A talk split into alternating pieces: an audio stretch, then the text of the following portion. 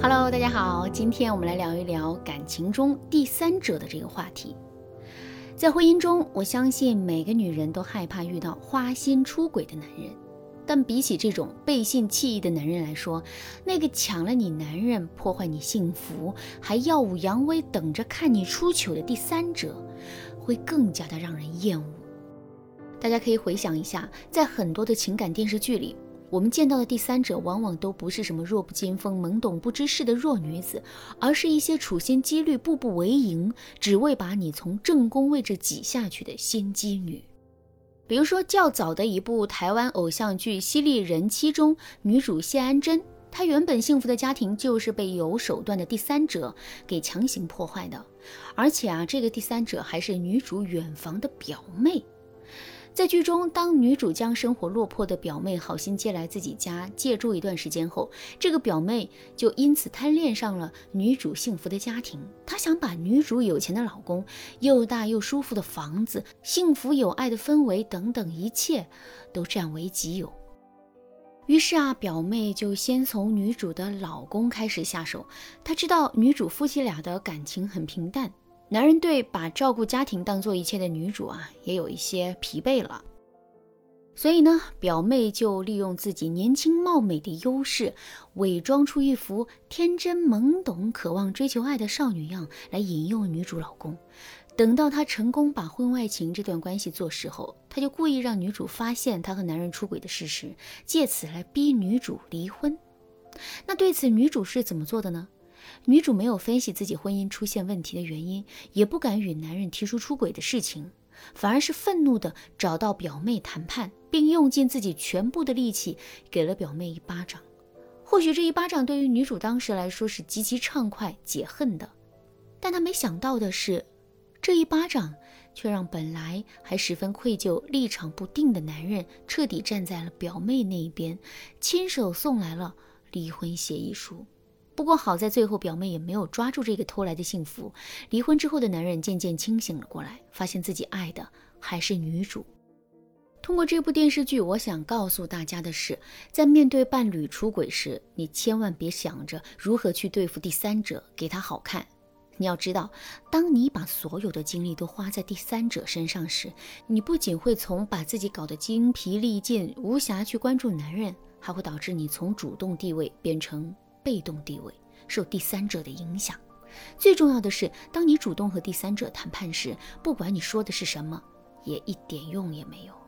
比如说，你想和第三者共情，有的女人在面对第三者的时候，想通过共情的方式，动之以情，晓之以理，让对方主动退出。你可能会对第三者说：“我的丈夫没你想的那么好，你不要看他在你面前是一个多么儒雅的君子，或者是多么有情调，照顾你有多么好。”但他在家可不是这个样子的，他经常乱发脾气，也不爱卫生，有时还会不刷牙、不洗脚就睡觉了。而且他这种人身体还不好，什么都需要我来照顾他。你看你现在这么年轻，何必跟这种人纠缠呢？你放手吧，我相信你可以有更好的归宿。但第三者可不会傻傻的把你这些话当真的，因为他是要和你争夺丈夫的，在他心里你就是他的敌人。那敌人说的话能信吗？而且，既然那么不好的男人，为什么你还要苦口婆心来劝他离开，而不是自己离开呢？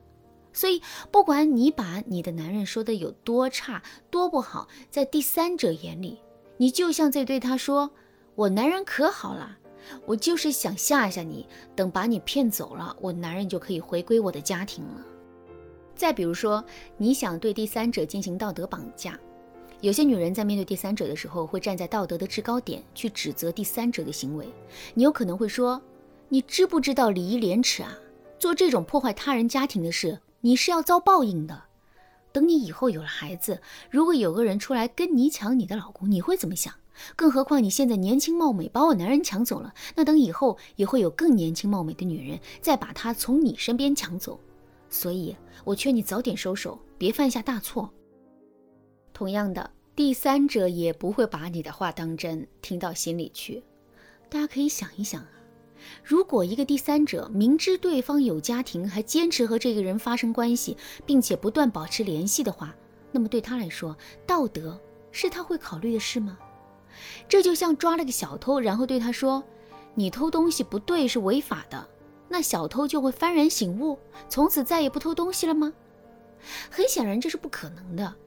第三者在与你男人建立这种不正当关系的时候，他就已经过了自己心里的那关了。如果你还希望通过讲道理的方式来让他退出你的婚姻的话，肯定是没用的。当然，除了我举例的这两种主动与第三者谈判的方式是没用的之外，还有很多你认为可行、实际，还有很多你认为可行、实际却没用的方法。如果你想针对这个进行更多的学习，那你可以添加微信文姬八零，文姬的全拼八零，来获取导师的针对性指导。总的来说，无论你是想以哪种方式去和第三者谈判，只要你真的主动约他见面，或者是与他沟通的话，那就能使对方意识到你已经控制不了你婚姻的稳定了，你也搞不好你和你男人的关系，没办法了，这才来对付他的。可能听到这儿，有人会问：我自己忍不住去找他，倒是比较容易。那如果是他硬要来惹我，通过各种方法找到我，我又该怎么办呢？接下来我就给大家来讲解如何正确的对待第三者的主动出击。方法很简单，就一个字：稳。我们前面说过，谁先想谈，就是谁坐不住了，就是谁更着急的想解决这个问题。那既然现在是第三者坐不住了，想来找你谈判，你是会选择配合对方的着急去和他谈，还是让他畅所欲言帮他解决问题，还是稳坐钓鱼台任他着急任他乱呢？我想，聪明的女人啊，都知道选择第二种方式，做到第三者越着急你越稳得住的局面。因此，你需要遏制住你的好奇心，你千万不要想着说，我也不跟他多说什么，我就是想从他那里打听一下他们发展到什么地步了，我好做点准备。你想要是这个第三者是专门为了打击你，胡编乱造了一些事情，说你的男人早就不爱你了，现在爱的是他，男人也铁了心要和你离婚，你听后能不生气吗？你一生气还能冷静地处理你和丈夫的关系吗？所以你不用管第三者是想找你谈什么，也许他就是来找你求情的，也许是来向你示威，还有可能是来威胁你。但不管怎么样，都是他需要和你谈，他憋得受不了了，而你是不需要也没有义务给他这个发泄和舒服的机会的。你只需要管住自己的情绪，管好自己的行为，不去理他，专心的来跟男人沟通。共同解决婚姻中出现的问题就好了。但如果第三者是那种非常强势，找了各种机会来见你，想要逼你去正视他的身份的话，那也没有关系。你可以装的比他更强势，用不屑一顾的语气去打击第三者的气焰。你可以这样对他说：“我知道你想见我的目的是什么，你也不用多说。像你这样的人，我见多了。我劝你别自以为是的在我身上浪费力气。”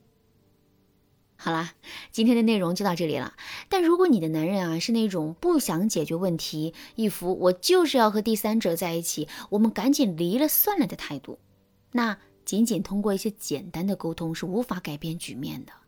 你需要的是一些专业的情感指导。对此，如果你想获得导师专业的情感剖析，你可以添加微信文姬八零，文姬的全拼八零，向我们说出你的烦恼。文姬说爱，迷茫情场，你得力的军师。